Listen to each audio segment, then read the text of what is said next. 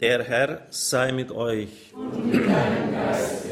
Aus dem heiligen Evangelium nach Johannes. Nachdem Jesus seinen Jüngern die Füße gewaschen hatte, sprach er zu ihnen, Amen, Amen, ich sage euch, der Sklave ist nicht größer als sein Herr, und der Abgesandte ist nicht größer als der, der ihn gesandt hat. Selig seid ihr, wenn ihr das wisst und danach handelt. Ich sage das nicht von euch allen. Ich weiß wohl, welche ich erwählt habe. Aber das Schriftwort muss sich erfüllen. Einer, der mein Brot aß, hat mich hintergangen. Ich sage es euch jetzt schon, ehe es geschieht, damit ihr, wenn es geschehen ist, glaubt, ich bin es. Amen, Amen, ich sage euch, wer einen aufnimmt, den ich sende, nimmt mich auf. Wer aber mich aufnimmt, nimmt den auf, der mich gesandt hat. Evangelium unseres Herrn Jesus Christus. Lob sei dir, Christus.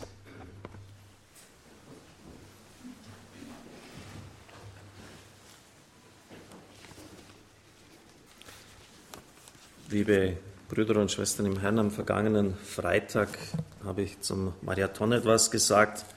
Zuvor bin ich bei einem Gottesdienst, weil eine Übertragung nicht zustande kam, eingesprungen und es war gar keine Möglichkeit, noch auf die Heiligsprechung der beiden großen Päpste einzugehen. Ich möchte das in Bezug auf Johannes Paul II. tun, anhand von eines Buch von Jan Ross, Der Papst, Johannes Paul II. Drama und Geheimnis. Es ist im Jahr 2000 erschienen. Ross ist Jahrgang 65, war damals Redakteur im Hauptstadtbüro der Zeit, hat mehrere Standardwerke geschrieben. Und er sagt von sich selber, dass er nicht katholisch sei. Den Dogmen der Kirche gegenüber fühlt er sich weder zum Gehorsam noch zur Rebellion verpflichtet. Die Lehre des Papstes bindet ihn nicht und bedrückt ihn nicht. Also vielleicht auch mal ganz interessant, dass man es nicht mit einem von vornherein einem Parteigänger des Papstes und der Kirche zu tun hat.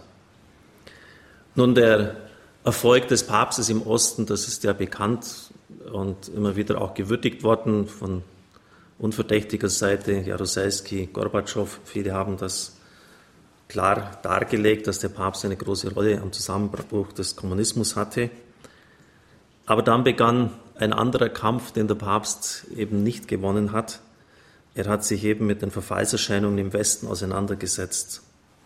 Und da schreibt Ross, und da setzt er ein, zwei Jahrzehnte nach dem Beginn seiner Mission, zehn Jahre nach seinem größten Triumph, sieht man den Papst nicht im Einklang mit der Welt, sondern im Widerspruch zu ihr. In Deutschland, wo seit Luther und Bismarck der antirömische Affekt tief sitzt, ist Johannes Paul II. besonders schlecht gelitten. Keineswegs nur beim Spiegel, sondern auch im Fußvolk der eigenen Kirche, bei den Laienfunktionären im Zentralkomitee der deutschen Katholiken und bis in die Bischofskonferenz hinein.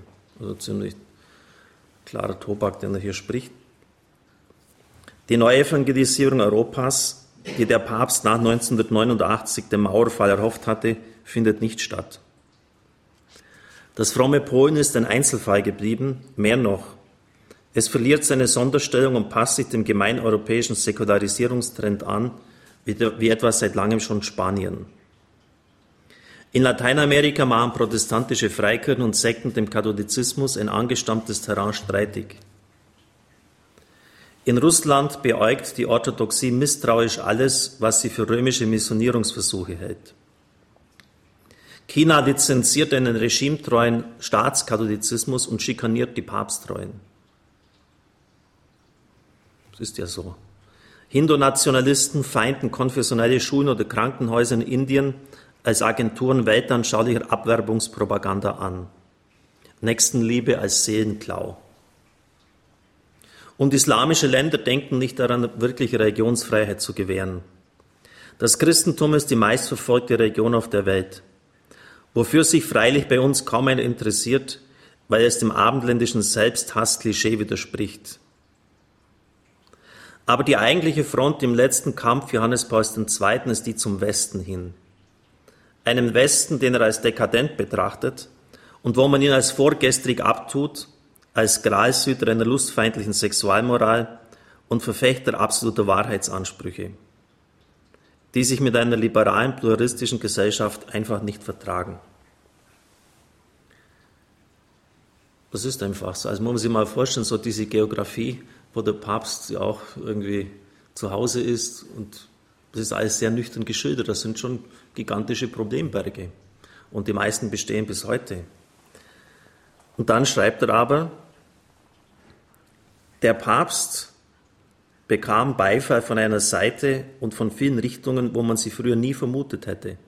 Von der Linken zum Beispiel. Der Papst, der die Kommunisten bekämpft hat, ist wie kaum ein anderer auch ihr Erbe.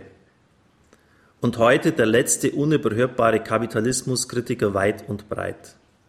In Enzykliken und Reden prangert er die moralisch und sozial ruinösen Folgen einer entfesselten Marktwirtschaft an. Prophetisch. Das war vor dem ersten Crash 2001, 2002 und vor dem zweiten 2008, 2009.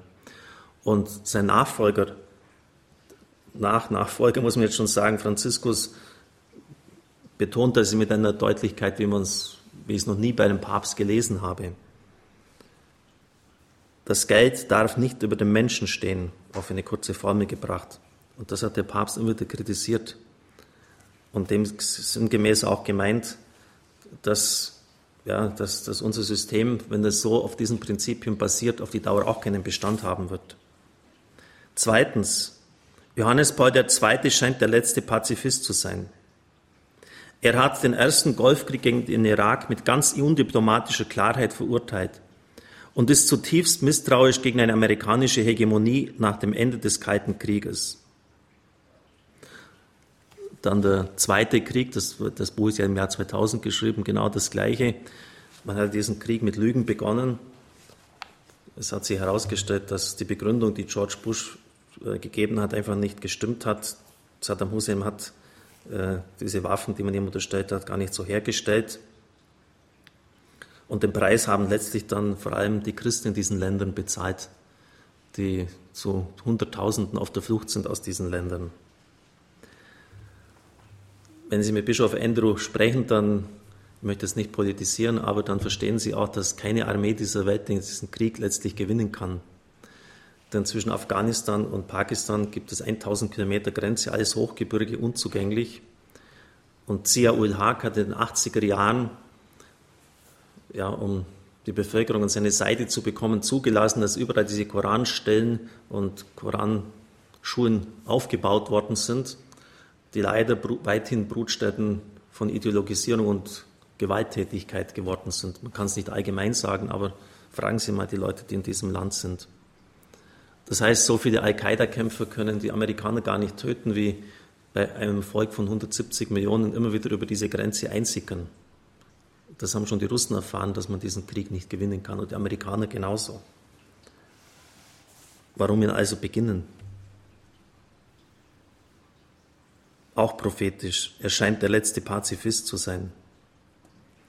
Sein Widerstand gegen die künstliche Empfängnisverhütung hat ihm neben Hohn und Spott auch den Zuspruch von Feministinnen gebracht, die in der ständigen sexuellen Verfügbarkeit der Frau durch die Pille die subtilste Form der Männerherrschaft sehen.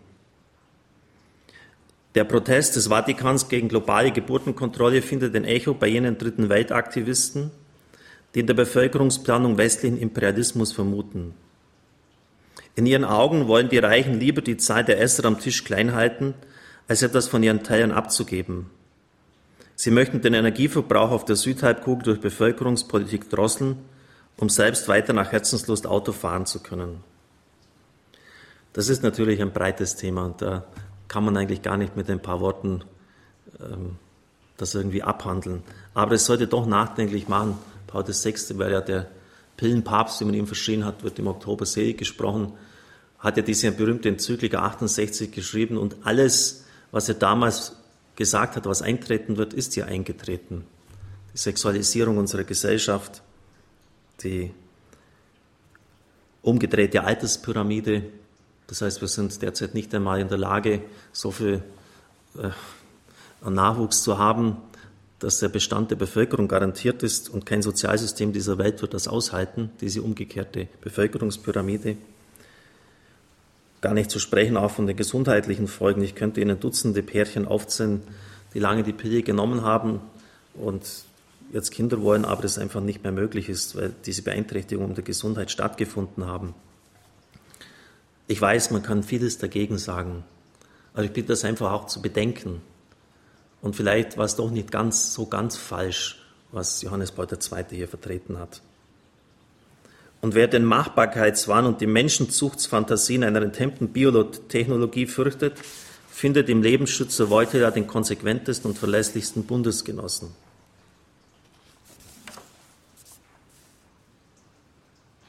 Sein breites, freundliches Gesicht strahlte früher in einem Umkreis von 100 Metern menschliche Wärme aus. Jetzt ist das Gesicht durch den Parkinson halb eingefroren. Die linke Hand zittert unkontrollierbar.